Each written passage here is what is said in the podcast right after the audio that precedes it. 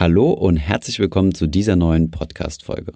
Diese Podcast-Folge ist so ein bisschen ein Experiment im Experiment, weil wir haben das erste Mal Instagram Live ausprobiert und bei diesem Instagram Live konntet ihr, das hat fast eine Stunde gedauert, konntet ihr uns Fragen stellen, beziehungsweise mir Fragen stellen zum Thema ETF und auf die bin ich dann in dieser Live-Session eingegangen. Ich denke, dass da wirklich eine super gute Stunde an Content entstanden ist und ziemlich viele gute Fragen gestellt wurden, die ich dann beantwortet habe. Und ja, jetzt laden wir das Ganze mal als Podcast hoch und ihr könnt uns ja gerne mal Feedback geben, wie ihr das findet, ob wir in Zukunft unsere Instagram Live Sessions als Podcast hochladen sollen oder nicht. Ich persönlich finde es ein ziemlich gelungenes Experiment, aber hört mal rein. Viel Spaß bei dieser Folge.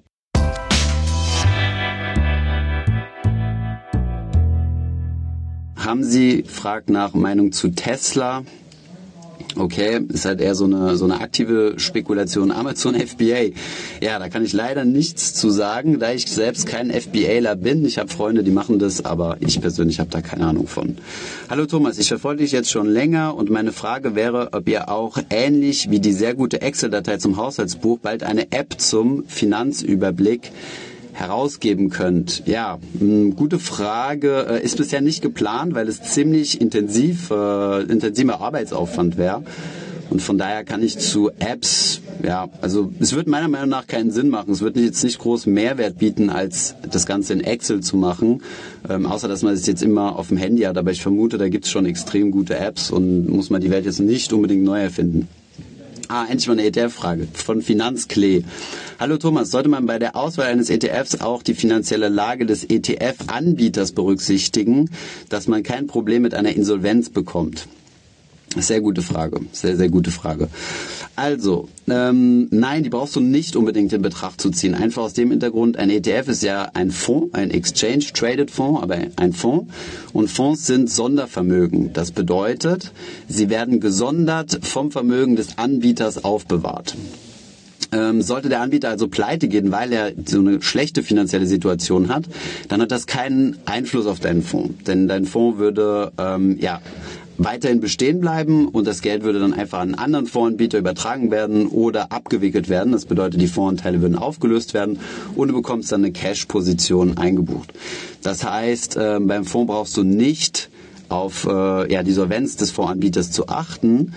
Ähm, ja, einfach aus dem Hintergrund, dass du hier kein sogenanntes Kontrahentenrisiko hast. Bei anderen Finanzprodukten ist das anders. Bei Derivaten zum Beispiel, dass du ein Kontrahentenrisiko, das kennt man aus der Finanzkrise, als Lehman Brothers pleite gegangen ist, sind damit auch viele ähm, ja, Derivate bzw. Zertifikate hops gegangen und somit war deine Kontrahentenpartei nicht mehr da. ähm, ja, okay, ich sehe hier viel. Okay, viel zum Thema Cannabis. Cannabis, was kann man dazu sagen? Also, ähm, ich kann es jetzt nicht empfehlen, in Cannabis-Aktien äh, zu investieren und genauso wenig in Cannabis-ETFs. Wir haben eben einen Post äh, hier auf Instagram gelassen, ähm, der gesagt hat, oder wo wir gesagt haben, dass es jetzt das erste Mal ein Cannabis-ETF in Deutschland zugelassen wurde. Und wie sieht dieser Cannabis-ETF aus? Der investiert natürlich nicht direkt in den Rohstoff Cannabis, sondern in Aktien, die mit Cannabis Geld verdienen. Und es handelt sich hierbei einfach um eine Sektorwette. Das heißt, wer in Cannabis investiert, ähm, schließt einfach eine Sektorwette ab, was ein aktiver Investmentansatz ist. Das ist wie wenn ich sage, ähm, ich investiere jetzt in einen Automobil-ETF oder in einen Finanzbranchen-ETF oder ja, halt in egal welche Branche. Und das ist dann halt eine aktive Spekulation auf eine gewisse Branche. Ähm, dementsprechend ähm, ja, muss man halt wissen, möchte ich jetzt aktiv spekulieren oder nicht? Und warum denke ich, dass Cannabis-Aktien besser laufen sollten als die gesamte Weltwirtschaft? Weil das ist ja, wenn ich so den Trade-off habe zwischen einem MSCI World und einem MSCI Cannabis, keine Ahnung, ob es das gibt, ich weiß nicht, welcher der zugrunde liegende Index ist, tut mir leid dann ähm, gehe ich ja implizit davon aus, dass Cannabis-Aktien in Zukunft besser performen werden als die Weltwirtschaft. Also davon muss man ausgehen, oder davon, das ist so die Grundannahme, wenn man ähm, ja in den Cannabis-ETF investiert. Okay, so viele Fragen. Ich weiß gar nicht, wie lange man Live-Sessions auf Instagram machen kann. ich hoffe, die Zeit reicht. Ausschütten oder thesaurierende ETFs als Sparplan, wo sind die Vorteile, Nachteile? Ähm, was bevorzugst du, Maximilian Sepp? Ja, gute Frage. Frage, die sehr, sehr häufig kommt und meiner Meinung nach ähm, ein bisschen überbewertet wird. In der Vergangenheit hatte man Vorteile, wenn man in thesaurierende ETFs investiert hat, nämlich steuerliche Vorteile. Man muss ja erst dann die Gewinne versteuern, wenn sie tatsächlich anfallen. So war das in der Vergangenheit gewesen. Das bedeutet, vielleicht nur mal für diejenigen, die nicht genau wissen, was der Unterschied zwischen Ausschütten und Thesaurieren ist, gehe ich noch mal einen Schritt zurück. Ähm, wenn ihr in einen ETF investiert, der selbst wieder in Aktien investiert, also in Aktien-ETFs, fallen hier Dividendenzahlungen an. Das bedeutet, die Unternehmen, die in diesem ETF drin sind, schütten Dividenden aus und die kommen dem Fondsvolumen, also dem ETF, zugute. Und der ETF kann jetzt zwei Dinge tun. Der kann sie entweder ausschütten an seine Anleger, das heißt diejenigen, die den ETF gekauft haben, oder thesaurieren. Thesaurieren bedeutet, das Geld bleibt im ETF drin und der Kurs steigt somit, also der Wert von diesem ETF. Und jetzt ist hier die Frage von ähm, Maximilian. Was ist besser, ausschüttend oder thesaurieren? Und wie gesagt, in der Vergangenheit war thesaurieren besser gewesen aus steuerlichen Sicht. Heute ist die steuerliche Regelung angepasst worden und es ist eine reine Präferenzfrage. Also investiere in das, wo du dich wohlfühlst. Wenn du jung bist, und das ist ja hier gerade bei der Instagram-Community überwiegend der Fall, dann macht es eher Sinn, in thesaurierende zu investieren, weil da das Geld drin bleibt, für dich arbeitet und einen Zinseszinseffekt erwirtschaftet. Wenn du auf ausschüttende ETFs setzt, dann musst du das Geld ja wieder anlegen. Angenommen, dein ETF schüttet, keine Ahnung, 500 Euro aus in einem Jahr, dann musst du dieses Geld ja wieder reinvestieren und hier können dann neue Gebühren anfallen. Von daher kann es, ähm, ja, gerade für junge Leute ist Thesaurieren sehr wahrscheinlich attraktiver, aber es ist eine Präferenzfrage und keine, ja, kein großer Unterschied mehr in der steuerlichen Sache. Ähm, okay, kannst du kurz erzählen, wie man dann nach 30, äh, 25 bis 30 Jahren einen ETF-Sparplan entspart? Wie geht man da vor? Von Ma Herrn. Herm. Ähm, ja, ebenfalls gute Frage. Dazu haben wir übrigens auf äh, YouTube mal ein komplettes Video gemacht zu den verschiedensten Möglichkeiten zu entsparen. Wir sprechen ja viel vom Sparen ähm, wie lege ich mein Geld am besten in ETFs an, um mir mein Vermögen aufzubauen. Jetzt gibt es aber irgendwann auch mal die Endsparphase. Das bedeutet, irgendwann will ich mit diesem Geld ja mal was anfangen, möchte mir meinen Ruhestand finanzieren, oder die, das, äh, ja, das Studium oder die Fortbildung der Kinder und so weiter. Und dann kommt man in die sogenannte Endsparphase. Und hier gibt es verschiedene Möglichkeiten. Es gibt zum Beispiel die Möglichkeit, alle ETFs auf einmal zu verkaufen und dann in eine Lebensversicherung einzuzahlen, um dann eine lebenslange Rente zu haben. Oder ich kann von thesaurierenden ETFs, also die, die, das, die die Dividenden drin behalten, auf ausschüttende ETFs umstellen und dann mal nur von den ausgeschütteten Dividenden leben. Das setzt natürlich voraus, dass ich da genug Volumen habe also keine Ahnung, wenn euer ETF 500 Euro im Jahr ausschüttet, ist es vermutlich nicht ausreichend, um davon zu leben. Ähm, da gibt's verschiedenste Möglichkeiten, also entweder umstellen oder Teilverkäufe. Wichtig ist, ähm, die Leute fühlen sich in der Regel einfach wohler, wenn sie einen ausschüttenden ETF haben oder Dividendenaktien. Also bei aktiven Anlegern, die investieren ja sehr gerne in Dividendenaktien. Aus dem Hintergrund, dass, äh, dass hier keine Anteile verkauft werden müssen. Das ist aber rein psychologisch, denn im Endeffekt kommt es rein finanzmathematisch auf dasselbe heraus, ob du jetzt einen ausschüttenden ETF hast, der dir regelmäßig Dividende bezahlt, oder einen thesaurierenden, bei dem du gelegentlich ein paar Anteile verkaufst, um davon zu leben. Von daher ist es eine, auch wieder eine Präferenzsache. Man kann im Alter umschichten auf ausschüttende ETFs, muss man aber nicht. Man kann auch bei thesaurierenden bleiben und ja einfach äh, gelegentlich Anteile verkaufen. So. Okay, jetzt eine Frage von Alex Paschos. Ich hoffe, ich habe es richtig ausgesprochen, sorry. Swap-ETFs haben Nachteile im Vergleich mit denen, die vollständig Replikation haben. Ähm, dazu haben wir ein sehr gutes Interview geführt äh, mit Arne Scheel. Das ist äh, jemand, der ETFs baut bei Luxor. Ähm, das Video ist noch nicht online. Das kommt in den nächsten Wochen. Haben wir das, haben wir das Video ähm, ja für euch schon mal vorbereitet. Und äh, ja, tatsächlich hast du bei Swap-ETFs den in Anführungs großen Anführungszeichen den Nachteil von ähm, einem Kontrahentenrisiko. Im Endeffekt, also in der realen Welt existiert dieser Nachteil aber eigentlich kaum, weil Swap-Geschäfte immer besichert sein müssen. Und hier auch nochmal einen Schritt zurück vielleicht, bevor ich hier wieder zu technisch rumschwafle. Physisch replizierende ETFs kaufen genau die Aktien, die im ETF enthalten sind. Und Swap-Partner oder Swap-ETFs finden einen Swap-Partner, mit dem sie ein Tauschgeschäft abwickeln. Ich zum Beispiel, ich lebe in Deutschland, habe DAX-Aktien in meinem Portfolio und würde gerne, keine Ahnung, einen vietnamesischen Index abbilden, zum Beispiel.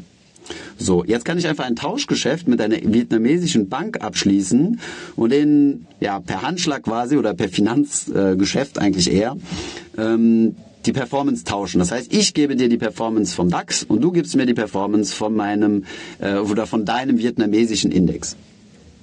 Und das ist eine, das ist ein Swap-Geschäft. Und hier habe ich theoretisch das Risiko, dass mein vietnamesischer Swap-Partner ausfällt und mir eventuell Geld schuldet. Wie gesagt, dieses, dieses Risiko ist extrem gering, weil es hier Absicherung gibt und mein Swap-Partner mir zum Beispiel als Sicherheit Cash-Einlagen liefern muss. Ähm, von daher ist der Nachteil von Swap-basierten sehr, sehr, sehr gering verglichen mit dem Aktienmarktrisiko. Also wenn ich in ETFs investiere, habe ich ja zunächst einmal ein allgemeines Aktienmarktrisiko. Das heißt das Risiko, dass meine ähm, Aktienwerte schwanken. Von daher, ja, wie kauft man Aktien? Ja, eine gute Frage. Um Aktien zu kaufen, brauchst du ein Depot oder einen Broker. Ähm, beides Synonymbegriffe. Hier gibt es äh, ja in Deutschland verschiedenste Broker, Comdirect, Consorsbank, mittlerweile Trade Republic oder ganz, ganz viele andere, DKB. Du kannst auch zu deiner Sparkasse gehen, wobei die in der Regel vermutlich deutlich teurer sein wird. Ähm, ja, und dort kannst du dann, also du musst dir erst ein Depot anlegen und dann kannst du äh, Aktien, Wertpapiere kaufen. In E-Mobilität investieren, ja, nein. Äh, jein ist meine Antwort. Äh, es ist genauso wie Cannabis-Aktien eine Sektorwette. Von Sektorwetten äh, möchte ich mich nicht darauf einlassen. Ich investiere weltweit breit gestreut. Würdest du eher in den MSCI World SRI oder in den MSCI World normal investieren? Ähm, ja, gute Frage auch. Ähm, Gerade eine sehr aktuelle Frage auch. Ähm, Simon Ruhl, Dankeschön für die Frage. Ähm, SRI ist, ähm, sind so sustainable, äh, sind so sustainable ETFs. Das sind spezielle Indizes, die ähm, darauf achten, gewissen Nachhaltigkeit und ethischen Kriterien zu entsprechen. Zum Beispiel gibt es verschiedene Ausschlüsse von zum Beispiel äh, ja kritisch gesehenen Branchen wie zum Beispiel Rüstung oder Tabak oder Alkohol oder solche Dinge oder Spielen, also Casino, Casino-Aktien. Und ähm, jetzt ist die Frage, investiere ich in einen MSCI World ganz normal, der, der sich so zusammensetzt, wie der Index sich zusammensetzt nach Marktkapitalisierung, oder in einen SRI, das bedeutet mit Ausschluss dieser ethisch in Anführungszeichen unsauberen Firmen. Ähm, und gerade in jetziger Zeit von Fridays for Future, Greta und so weiter springt jeder auf diesen grünen und, äh, und ethisch korrekten Zug auf. Und es, jeder Anbieter bringt jetzt diese neuen Varianten heraus. Was genau für dich das Richtige ist, musst du vermutlich mit deinem Gewissen entscheiden. Die Problematik, die große Problematik bei diesen ähm, ethischen und nachhaltigen Geldanlagen ist, dass es hier keine einheitliche Regelung gibt. Das bedeutet, es gibt ähm, keine klaren Regeln, die für alle gelten welche Unternehmen sind ethisch korrekt und welche nicht. Beispielsweise gibt es das sogenannte Best-in-Class-Prinzip, wo einfach von den schmutzigen, zum Beispiel von Ölproduzenten, wird von den schmutzigsten oder von den schmutzigen, Entschuldigung, von der schmutzigen Branche einfach der sauberste genommen. Das wäre so das Best-in-Class-Prinzip. Trotzdem hast du dann aber noch Ölkonzerne wie Shell oder, oder ja, andere oder BP in deinem, in deinem Index drin. Von daher ist das eher so eine Gewissensfrage, was performancemäßig, was performancemäßig besser läuft. Da gibt es noch keine eindeutigen ja, wissenschaftlichen Studien zu. Mal finden Studien heraus, dass ähm, dass äh, ja ethisch und nachhaltige besser laufen und dann finden andere Studien wieder raus, dass es nicht der Fall ist. In der Regel sind nachhaltige äh, ETFs auch ein bisschen teurer, weil man hier noch ähm, einen zusätzlichen Datenanbieter kaufen muss. Also ein Datenanbieter ist zum Beispiel MSCI. Und der muss dann auch noch zusätzlich Nachhaltigkeitskriterien liefern. Okay, ich merke, ich schweife schon ein bisschen zu sehr aus, aber lange Rede, kurzer Sinn. Das musst du für dich selbst entscheiden, wie du am besten ja, schlafen kannst, sagen wir es mal so. Äh, welche ETFs sind in deinem Depot? Ja, gute Frage. In meinem Depot sind MSCI World, MSCI Emerging Markets und ein Index auf einen, der, der REITs abbildet oder Immobilienaktiengesellschaften, den ich immer nicht aussprechen kann. Tut mir leid. NAR, REIT, irgendwas und äh, von HSBC. Wie alt warst du, als du mit dem ersten Investment angefangen hast? Äh, sehr jung, 15, 16 oder sowas in der Richtung. Damals gemeinsam mit meinem Vater, da hatte ich die Chance, dass mein Vater mich früh auf das Thema aufmerksam gemacht hat und da mein Interesse geweckt hat. Aber das hat eigentlich keine Aussagekraft für euch, weil der beste Moment loszulegen ist jetzt, wenn ihr es noch nicht macht. Von daher, genau. Ähm, was hältst du von Xiaomi? Lustig. Ähm, äh, keine Ahnung. Ich, halt ich habe keine Meinung zu dieser Aktie, so genauso wenig wie ich eine Meinung zu Tesla habe oder die anderen Aktien, die hier reingepostet wurde. Äh, dieser Instagram Live Feed entsteht nur gerade von einem Xiaomi Handy. Deswegen habe ich die Frage aufgepickt, weil ich dachte, das war eine Frage zu meinem Handy. Hm, ja, same. Äh, wie siehst du die Marktentwicklung für 2020? Habe ich ehrlich gesagt keine Meinung zu. Ich wurde vor kurzem von der direkt gefragt, äh, wo ich den DAX in 2020 sehe. Und meine Antwort zum Thema war gewesen, ja, wo steht er denn heute? Ich muss ganz ehrlich sagen, ich bin Finanz-YouTuber und äh, verbringe keine Zeit damit, mir Finanznachrichten reinzuziehen. Ähm, es klingt ein bisschen absurd, aber ich denke so, wenn es um die persönlichen Finanzen geht, sollte man das Ganze möglichst automatisieren, auf so eine automatisierte Schiene bringen und einmal sauber aufsetzen, dann automatisiert per Dauerauftrag sparen und investieren mit Hilfe von ETF-Sparplänen. Die werden jeden Monat einfach ausgeführt, vom Konto abgebucht und investiert und dann sprechen wir nicht mehr drüber. Und ähm, das war's. Mehr beschäftige ich mich mit dem Thema nicht und ähm, kann mich dann komplett meinem Leben widmen, nämlich meine Firma aufbauen, finanzielle Bildung zu verbreiten und äh, ja auch meine privaten Aktivitäten. Von daher, ähm, tut mir leid, ich habe da keine, keine Glaskugel. Ich kann nicht sagen, wie der Markt 2020 laufen wird. Ich hoffe natürlich, wie alle anderen, dass er positiv laufen wird. Aber wenn er negativ läuft, ist vielleicht auch nicht so schlecht. Dann gibt's mal eine Bereinigung. Und dann ist es eine gute Gelegenheit, nochmal ja, nochmal mehr zu sparen jeden Monat und nochmal mehr zu investieren, um einfach zu den billigen Kursen zu kaufen. Ähm, genau. Machst du das Ganze hauptberuflich? Jawohl, mittlerweile Job gekündigt im August und jetzt äh, ja seit September hauptberuflich Finanzfluss. Wie viele ETFs empfiehlst du zu halten? Ja, äh, Nadine MGRS, sehr gute Frage. Wie viele ETFs empfiehlst du zu halten? Ähm, so viele, wie du dich wohlfühlst. Ähm, nur die meisten Menschen werden vermutlich Tendenz haben, zu viele ETFs im Portfolio zu haben.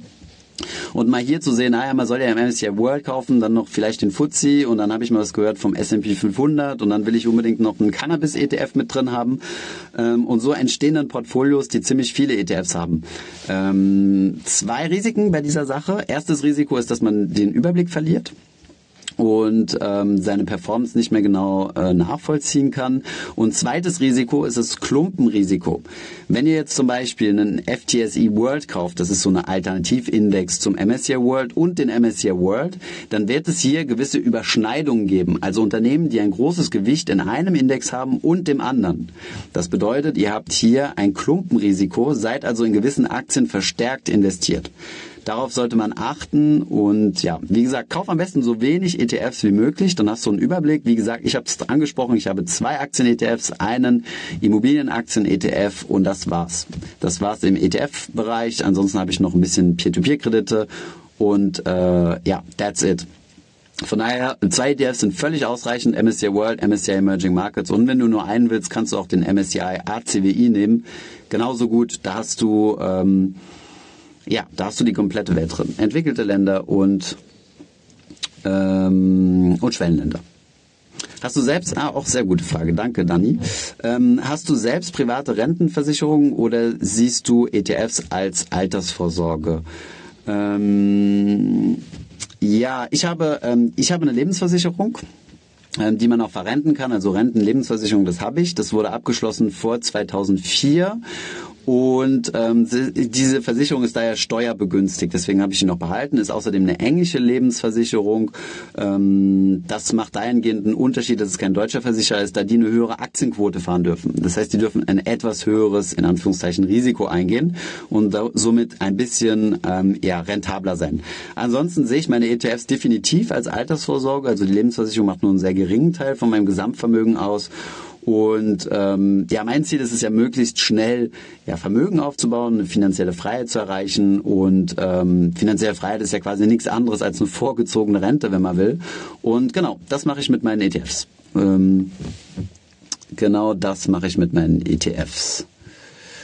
Ja, ob ich den Instagram Live äh, abspeichern kann und nochmal bereitstellen? Ja, ich hoffe, ich mache das richtig, wenn ich wie gesagt, das erste Mal, dass ich das mache. Aber ich äh, werde mich bemühen, dass man den später sich noch anschauen kann, ja. Mm, mm, mm. Ah, okay. Interessante Frage. Hat auch übrigens Thomas der Sprachwürde angerissen.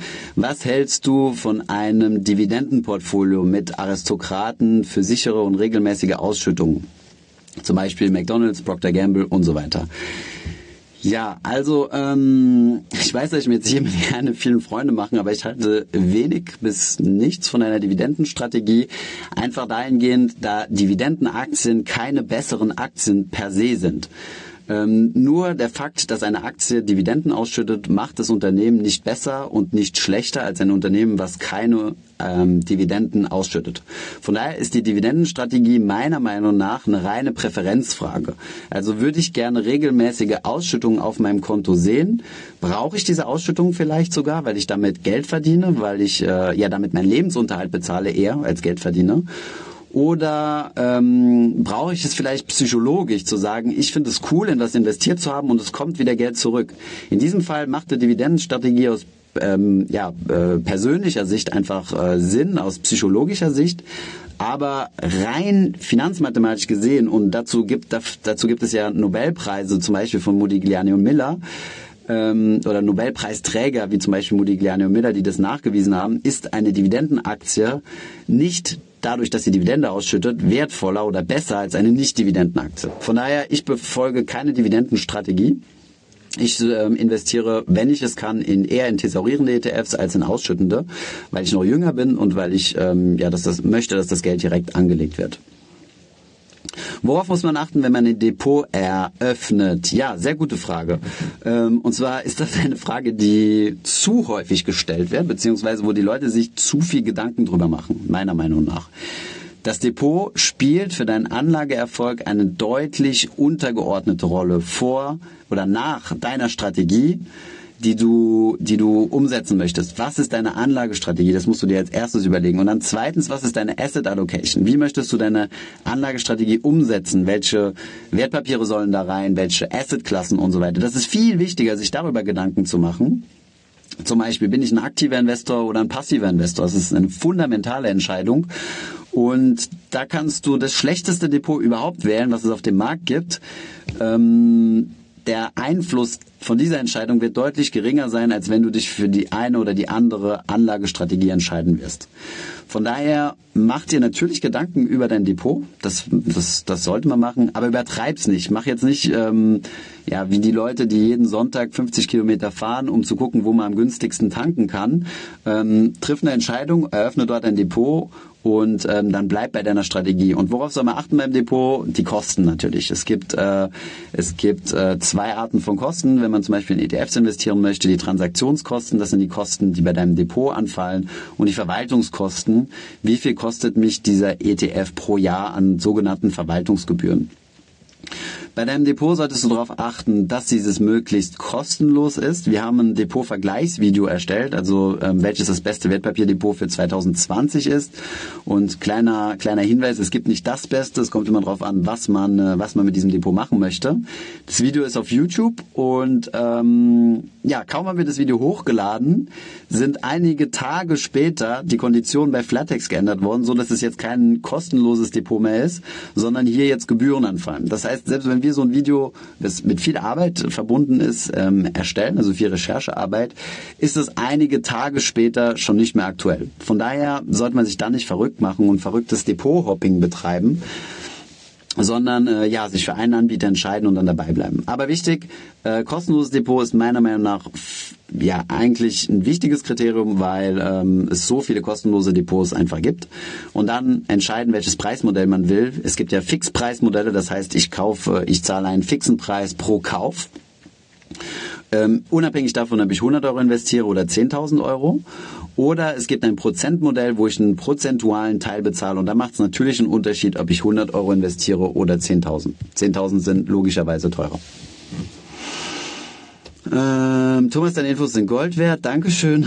Das ist immer, wir ähm, freuen uns sehr. Wir haben jetzt ähm, übrigens in, innerhalb der Firma haben wir so einen Slack-Channel gemacht. Also es ist so das interne Chat-Tool.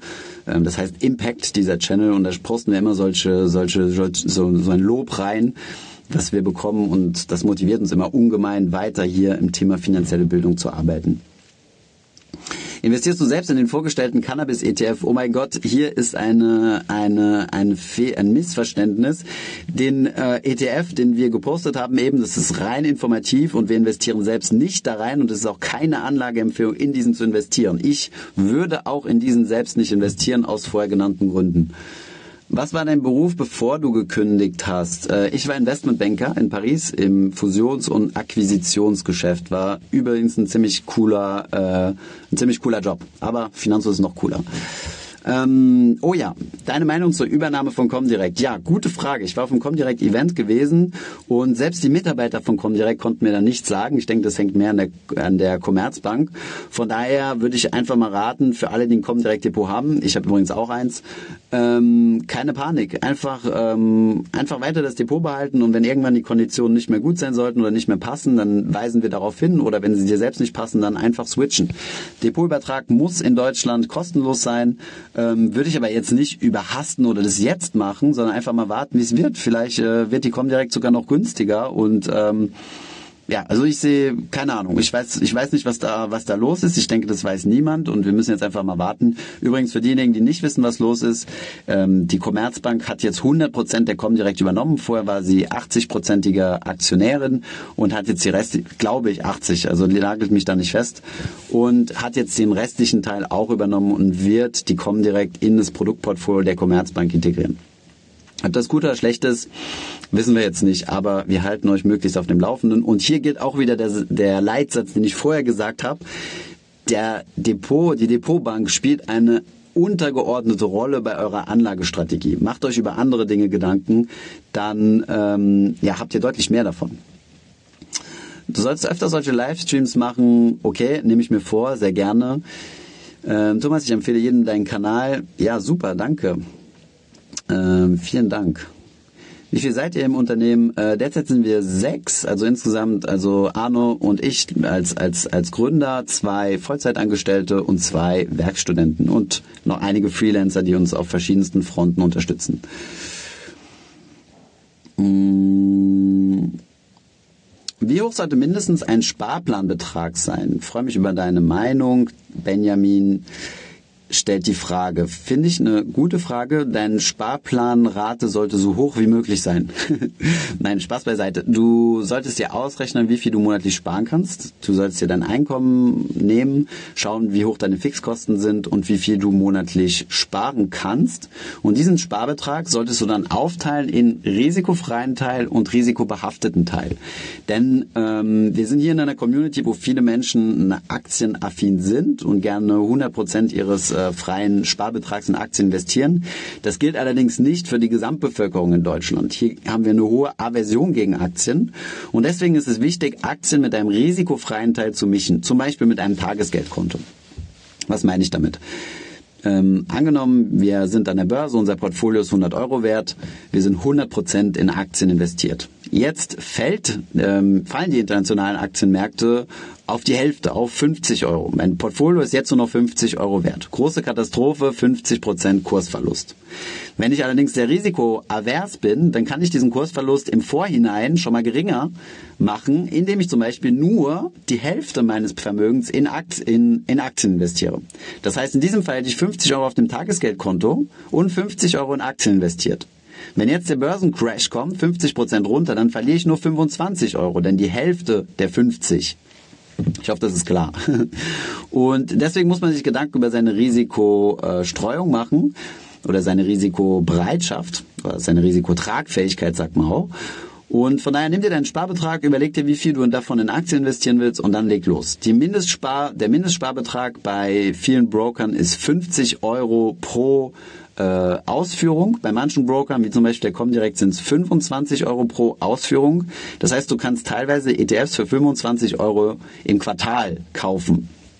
Das heißt, alle drei Monate. Das heißt, die, die Mindestsparsumme gibt es quasi nicht. Also du kannst wirklich mit so gut wie mit ein paar Euros kannst du schon anfangen, in ETFs zu investieren.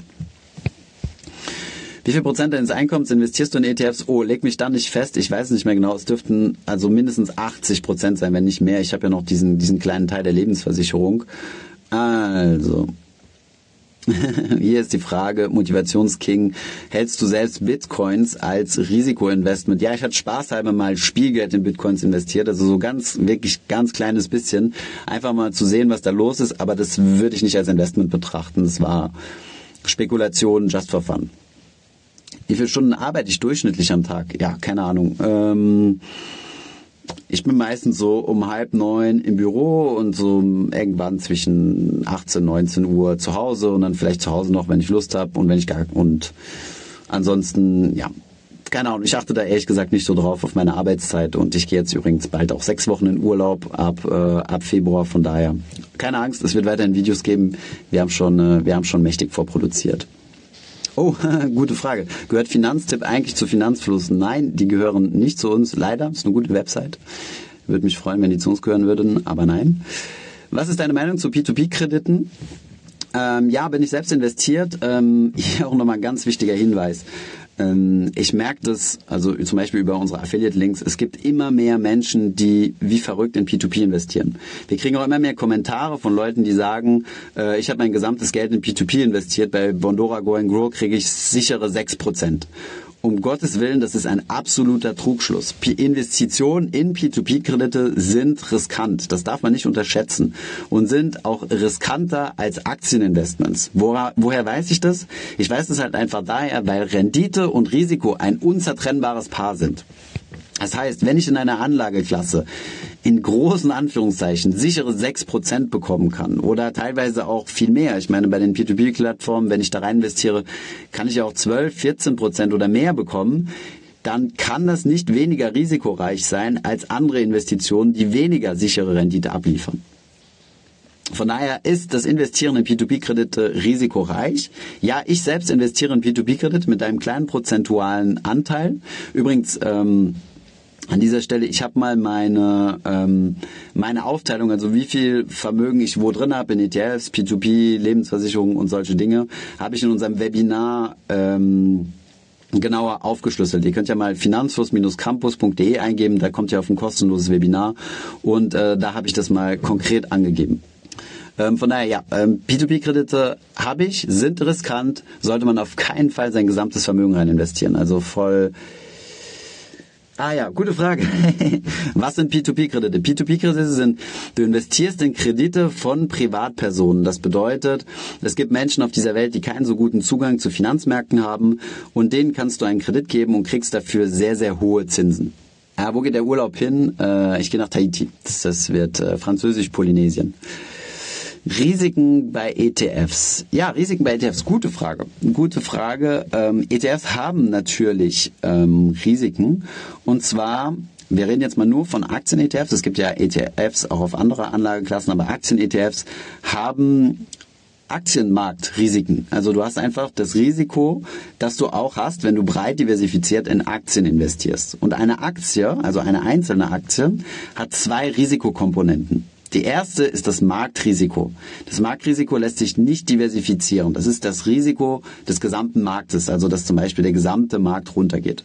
Und dann gibt es unternehmensspezifische Risiken. Also das ist das, der zweite Teil. Das erste ist das Marktrisiko, das zweite ist das unternehmensspezifische Risiko, was sich nur auf das eine Unternehmen bezieht falsches Management, ähm, keine Ahnung, ein großer Kunde fällt aus, ähm, es gibt keinen Zulieferer mehr und so weiter. Das ist das unternehmensspezifische Risiko, was sich diversifizieren lässt. Diversifizieren heißt, da ich reduziere mein Risiko, indem ich auf verschiedene Unternehmen setze, auf ganz viele Unternehmen gleichzeitig.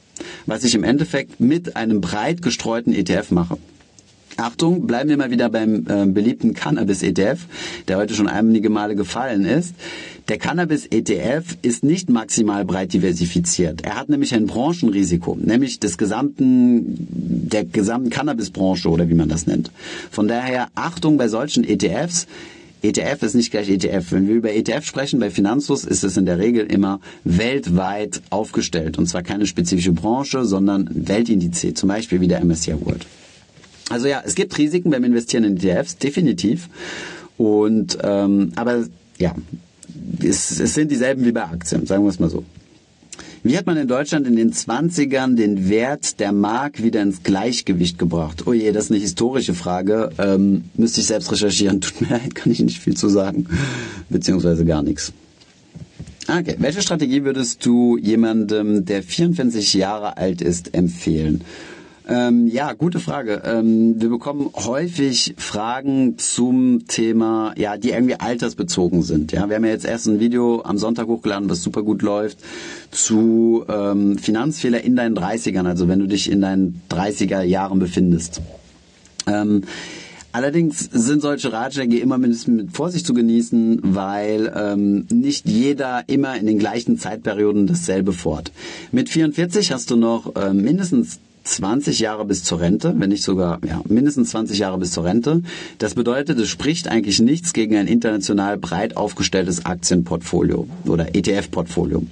Solange du mindestens 15 Jahre Zeit hast, in Aktien zu investieren, lohnt es sich, das zu machen. Und ähm, als kleines Beispiel, als kleine, Referent, als kleine Referenz, wer in den letzten 70 Jahren eine Periode von 15, äh, in einer Periode von 15 Jahren in den MSCI World investiert hat, der konnte unmöglich eine negative Rendite haben, egal welchen 15 Jahres Zeitraum man sich aussucht. Von daher 15 Jahre sind so eine Zeitraum, wo man lang in ähm, ETFs investieren kann. Von daher auch mit 44 Jahren bist du noch äh, voll dabei. Und hier trifft wieder der, der Grundsatz, ähm, wie eben zur Frage, ähm, wie viel soll ich in einen Sparplan investieren. Die Mischung macht's. Die Mischung zwischen risikobehaftetem Teil und risikofreiem Teil. Darüber muss man sich Gedanken machen. Wenn man sehr, sehr jung ist, kann man 100% in äh, Aktien, ETFs investieren.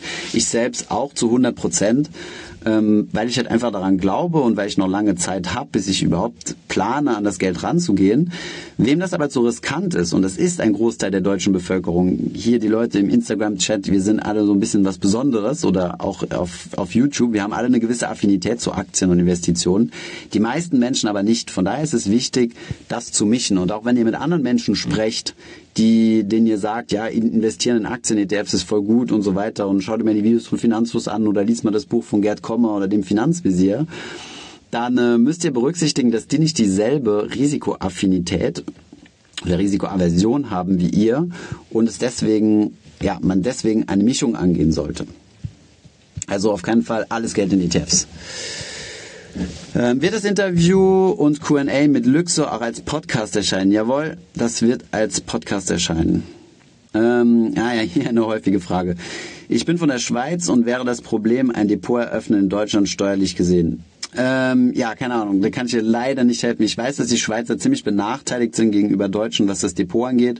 Unsere Depot, ähm, unsere Depotbanken sind deutlich, äh, deutlich günstiger als in der Schweiz. In der Schweiz kommt teilweise, muss man, keine Ahnung, 50 Euro oder Schweizer Franken bezahlen pro Trade.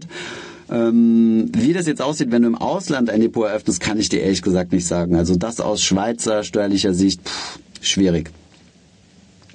Bist du ebenfalls in Immobilien investiert? Hattest zuletzt Jungs von Immocation zu Gast? Ähm, Jein, also ich bin in Immobilien investiert ähm, über mein äh, REIT ETF, also der selbst in Immobilien Aktienunternehmen investiert, habe aber selbst keine direkten Immobilien, also keine Eigentumswohnung oder vermietete Wohnung oder sonstige Dinge. Dafür schätze ich einfach zu sehr die Freiheit und auch äh, immobil zu, also mobil zu sein, Entschuldigung, nicht immobil. Und von daher ist das Thema Immobilien für mich kein Thema. Das ist halt einfach eine Assetklasse, mit der ich mich nicht unbedingt identifizieren kann.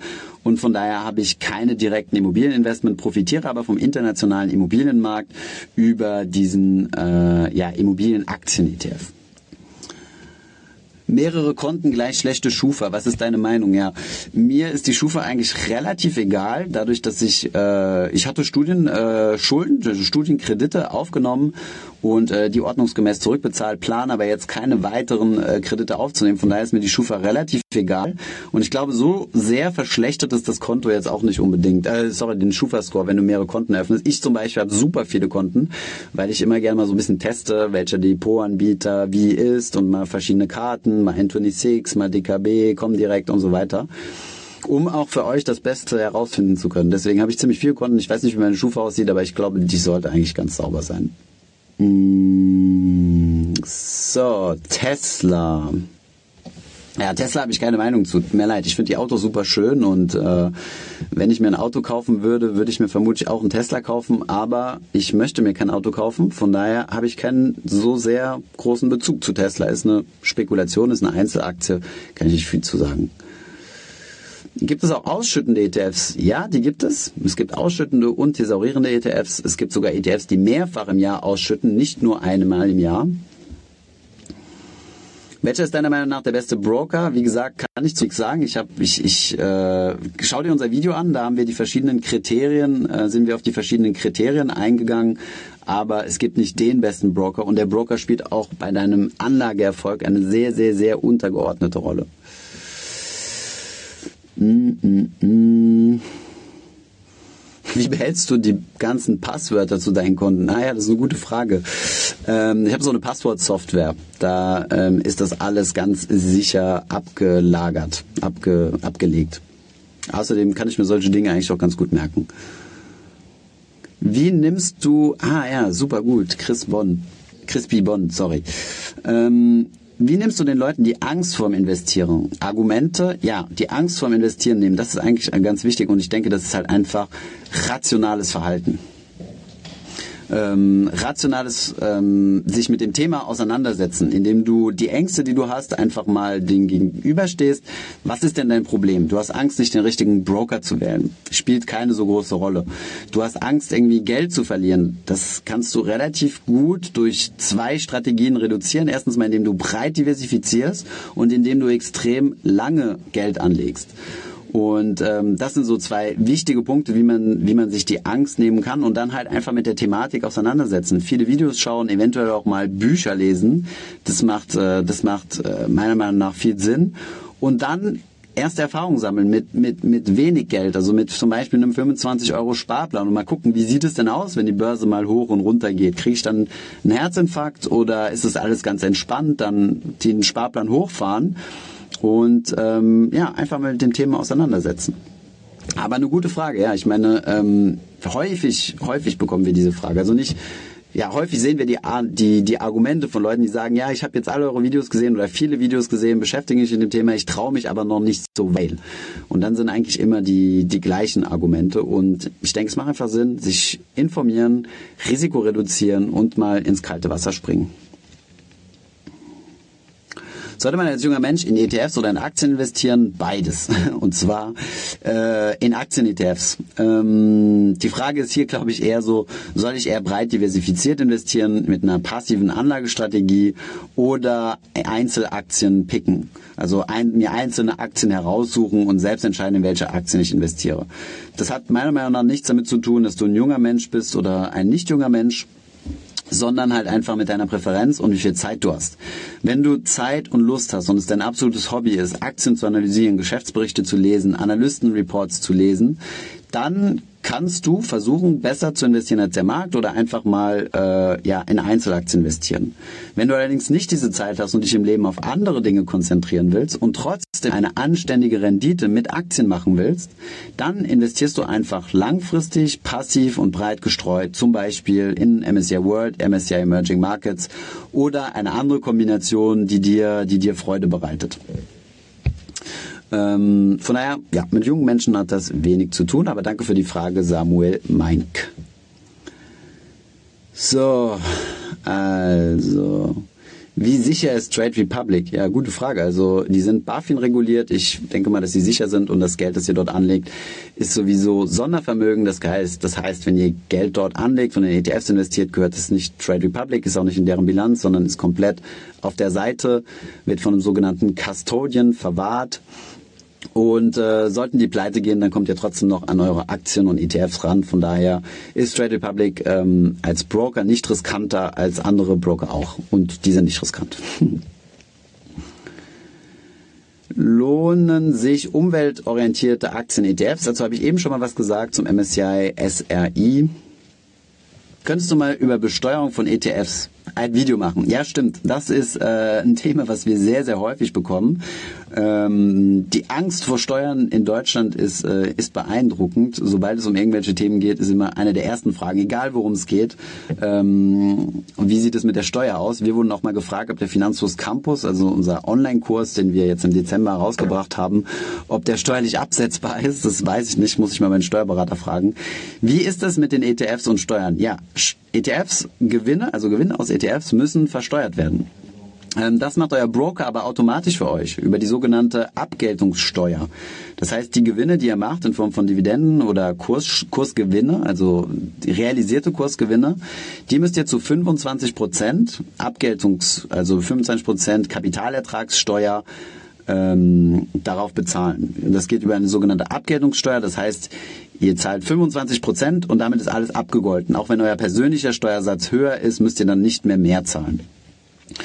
Und das Schöne an der Sache ist, dass der Broker dieses Geld direkt für euch einbehält. Das heißt, wenn ihr für 100 Euro gekauft habt und für 100, 200 äh, Euro wiederverkauft habt, dann habt ihr 100 Euro Gewinn gemacht und diese 100 Euro Gewinn erzeugen 25 Prozent Abgeltungssteuer. Die behält der Broker direkt ein. Das ist, in der Realität ist es ein bisschen mehr, es sind 25 Prozent Abgeltungssteuer plus Solidaritätszuschlag und eventueller Kirchensteuer. Aber ungefähr so läuft das. Ähm, ja, deswegen, also für ETFs braucht man keine Angst haben, das ist kein Hexenwerk. Was vielleicht noch wichtig zu wissen ist, ist, dass es bei thesaurierenden ETFs so eine, eine sogenannte Vorabpauschale gibt. Das heißt, die Dividenden, die thesauriert werden, die in das Fondsvermögen reinvestiert werden, müsst ihr schon mal versteuern, auch wenn ihr den ETF noch nicht verkauft habt. Und das wird dann ein kleiner, also dieser Steuerteil wird dann von eurem Konto abgebucht. Das macht aber auch euer Broker automatisch. Und da gibt es noch verschiedene Sonderregeln. Wie gesagt, ihr habt hier 801 Euro Steuerfreibetrag. Das ist ganz wichtig ähm, beziehungsweise wenn ihr verheiratet seid, das Doppelte. Und den könnt ihr direkt bei eurem Broker angeben, der sogenannte Freistellungsauftrag. Und das ist ganz wichtig, dass ihr das macht, weil bis zu 801 Euro könnt ihr steuerfrei verdienen im Jahr. Und das müsst ihr bei, bei eurem Broker hinterlegen. Alles ziemlich trocken und langweilig. Ähm, wir sind gerade dabei, mit einem Steuerberater zu sprechen, ähm, der ebenfalls einen YouTube-Kanal hat, den ich ganz gut finde. Und äh, mit dem wollen wir uns austauschen und mal Videos zu genau diesen Themen machen. Das heißt, ja, Videos zum Thema Steuern sind in der Planung, weil ich weiß, dass es äh, für viele Leute ähm, ja einfach irgendwie ein Painpoint ist, warum auch immer. Ähm, wobei ich kann es nachvollziehen. Ich finde Steuern ehrlich gesagt auch ätzend. Wo, wo sehen wir Finanzfluss in fünf Jahren? Ja, äh, gute Frage. Ähm, wir versuchen unser Angebot immer breiter und attraktiver zu machen. Wir versuchen andere Menschen ebenfalls eine Plattform zu geben auf unserem Kanal, die, äh, die was zu sagen haben, die was Interessantes zu sagen haben. Zum Beispiel Gerd Kommer. In den letzten Wochen haben wir ganz also einige Videos so hochgeladen ähm, in, in ja, Interviews mit Gerd Kommer. Ich bin extra nach München gefahren, habe mich mit ihm ausgetauscht und ähm, es wird in Zukunft ein Dauerformat von Gerd Kommer geben. So viel sei gesagt. Einmal im Monat wird, ähm, da kommen die Herzen hochgepoppt, die Herzen. Ähm, ja, einmal im Monat wird es ein Format geben, wo ich mich mit Herrn Kommer über diverse ähm, Finanzthemen austausche. Darüber kann man sich freuen. Ähm, das gehört zu unserem Fünfjahresplan, aber auch ja, weitere Produkte, eventuell sogar mal ein Buch. Ähm, weiter Vollgas geben auf YouTube, Vollgas geben auf Podcast. Ähm, Vollgas geben auf Instagram. Ähm, es war eine Plattform, mit der ich mich überhaupt nicht auseinandergesetzt habe und wir haben einen sehr talentierten Werkstudent, Calvin heißt er, der äh, hier auf Instagram wild geht und mich ein bisschen da reingezogen hat. Von daher wird es auch hier mehr geben. Und äh, ja, fünf Jahre ist ein langer Zeitraum. Aber wir haben unsere Pläne für 2020 und äh, ich hoffe, dass wir da mehr Follower gewinnen und mehr Leute für das Thema Finanzen begeistern können und erstens mal die Angst nehmen können und einfach zeigen können, dass es gar nicht so kompliziert ist, wie man denkt und dass man es eigentlich in selbst, in Eigenregie machen kann. Also es, wir sind ja quasi, unser Ansatz ist ja so Do-it-yourself-Investor und wir sind eine Plattform für finanzielle Selbstentscheider und diejenigen, die es werden wollen. Und ähm, ja, mit solchen Formaten, wie zum Beispiel jetzt auch dieses ähm, Insta-Live, was jetzt bald schon eine Stunde geht, damit wollen wir halt Leute dazu bewegen, ihre Finanzen in die eigenen Hände zu nehmen. Das geht heutzutage. Alle Informationen sind zu, verfügbar. Es gibt kein Monopol mehr der Finanzinstitute, wie das in der Vergangenheit der Fall war. Alle Informationen sind verfügbar. Es sind sogar ein bisschen zu viele Informationen verfügbar. Fehlinformationen von irgendwelchen ähm, ja, sorry, wenn ich das so sage, aber irgendwelchen bescheuerten Gurus, die sagen, die Welt wird untergehen ähm, muss man ein bisschen aufpassen und einfach lernen zu filtern, welche Informationen wichtig sind Und ähm, ja, das, äh, das ist unser Auftrag. Den finanzielle, die finanzielle Bildung vorantreiben und eine Plattform zu sein für finanzielle Selbstentscheider. Und Menschen zu finanziellen Selbstentscheidern zu machen. Sehr wertvoll so ein Video. Ja, ähm, Dankeschön. Wie war deine Zeit bei Rothschild? Ich äh, war nicht bei Rothschild. Tut mir leid. Aber meine Zeit im Investmentbanking war sehr gut. Hab ich, äh, fand ich cool. Genügt ein MSCI World All Country oder lieber ein World und ein Emerging Markets? Ja, gute Frage. Ähm, kommt auch wieder ein bisschen auf die Frage zurück, ein, e wie viele ETFs soll man haben? Also es gibt die Möglichkeit, einen ETF zu haben, einen MSCI ACWI All Countries World Index. Der hat zu circa 90 Prozent ähm, Industrieländer, also ist zu 90 Prozent Industrieländer investiert und zu circa 10 Prozent in Schwellenländer. Wenn du diesen Mix allerdings anders machen willst, also nicht 90-10, sondern zum Beispiel 70-30, so wie ich das mache, 70% MSCI World, 30% MSCI Emerging Markets, dann musst du die eigene Mischung machen. Dann musst du diese beiden ETFs nehmen und selbst diese Mischung machen. Aber der All Countries World beinhaltet einfach nur diese beiden ETFs mit einer Mischung von 90 und 10. Puh. Ihr macht mich platt, Leute. Da poppt die ganze Zeit was auf in meinem Handy. Ihr habt schon keine Spucke mehr. Oh ja, was hältst du von ähm, was hältst du von einer Beimischung eines Europa-Anteils in ETFs? Von Felix Böck die Frage. Vielen Dank. Also, vielleicht hole ich ein bisschen weiter da aus. Der MSCI World hat einen sehr, sehr großen Teil seines Kapitals in Amerika investiert. Ich glaube, es sind so 60 Prozent. Das liegt einfach daran, dass solche Indizes nach Marktkapitalisierung gebaut werden. Es wird einfach geguckt, ähm, ja, Marktkapitalisierung ist ja der Wert eines Unternehmens und die Summe der Marktkapitalisierung ist ähm, ja einfach die Summe der Unternehmen, die in diesem entsprechenden Land börsengehandelt sind.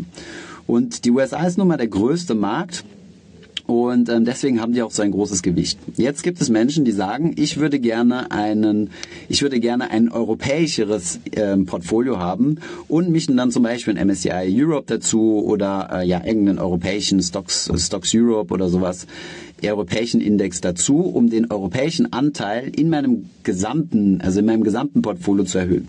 Kann total Sinn machen, habe ich persönlich jetzt nicht gemacht, weil ich dieses Bedürfnis nicht empfinde. Aber ich verstehe die Menschen, die das machen wollen, die einfach mehr Europa wollen von meiner Art her bin ich auch überzeugter Europäer, aber habe das jetzt noch nicht in meine Investmentstrategie umgesetzt. Aber macht Sinn, wer das möchte, kauft einfach noch einen europäischen Index dazu und macht somit den Anteil des US-Gewichtung, der US-Gewichtung etwas geringer. Sprachfehler. Ähm, können Swap-ETFs den Index besser abbilden als physische ETFs? Ähm, in der Theorie ja. In der Praxis ähm, sind auch meistens physische ETFs teilweise durch Swaps abgebildet. Also zum Beispiel, wenn du hast ähm, in der Regel so einen echten physisch replizierenden ETFs gibt es bei weltweiten großen Indizes eigentlich nicht. Den kannst du meistens hast du den bei DAX oder so.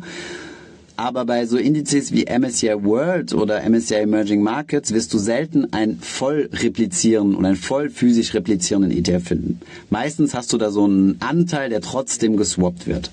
Das heißt, äh, ja, so vollständig miteinander vergleichen kann man das nicht, weil man um das Swappen bei vielen Dingen einfach nicht drumherum kommt, weil es äh, Restriktionen gibt, gewisse Aktien in gewissen Märkten zu kaufen und ähm, die Rendite von diesen restriktiven Märkten ähm, kaufst du dir halt einfach über einen Swap-Partner ein. Aber mehr dazu, wie gesagt, in unserem Interview dann mit dem Experten kommt, mit ähm, ja, einem Experten von, äh, von Lynx, Luxor, Arne Scheel, der hier bei uns in Berlin war und den wir äh, interviewt haben.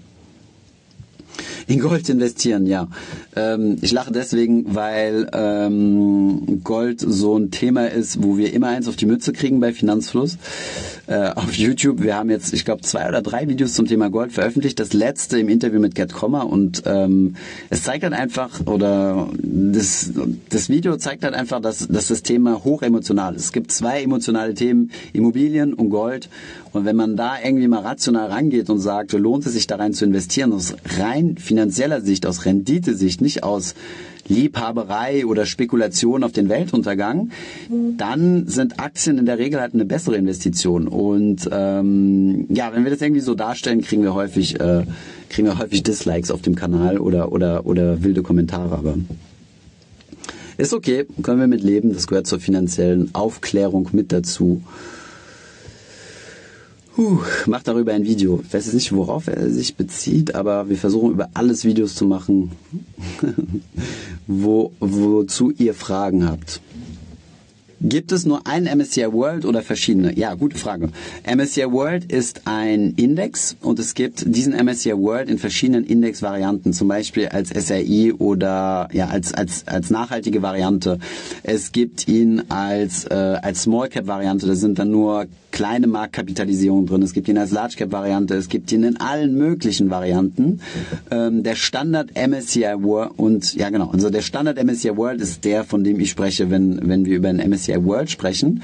Und auf einen entsprechenden Index gibt es dann auch wieder ganz viele verschiedene ETFs. Das sollte euch aber nicht verwirren. Nehmt euch einfach einen MSCI World und guckt, welche ETFs es darauf gibt und äh, vergleicht die kurz miteinander. Wie man das miteinander vergleicht, das ähm, dazu haben wir Videos gemacht. Und jetzt habe ich hier einen Countdown, der noch 23 Sekunden runterzählt und dann wird vermutlich das äh, diese Live-Session beendet. Ich verabschiede mich, 18 Sekunden. Ähm, ich hoffe, es hat euch gefallen. Ähm, wenn ja, dann schreibt uns eine Message und dann machen wir das gerne wieder. Und ich hoffe, es war hilfreich. Ich habe super viele Herzen bekommen und diese Daumen hoch. Ähm, mega motivierend. Ich hoffe, diese Podcast-Folge hat dir gefallen. Wenn ja, dann zöger doch nicht in deinem Umfeld bei deinen Freunden und Bekannten von diesem Podcast zu sprechen. Und wenn du auf iTunes bist, dann lass uns doch gerne eine Bewertung da und ein Kommentar, denn das hilft uns, mehr Menschen zu erreichen und für das Thema finanzielle Bildung zu begeistern. Wie immer findest du in den Show Notes und in der Beschreibung zu dieser Podcast-Folge alle wichtigen Verlinkungen. Vielen Dank fürs Zuhören und hoffentlich bis zum nächsten Mal.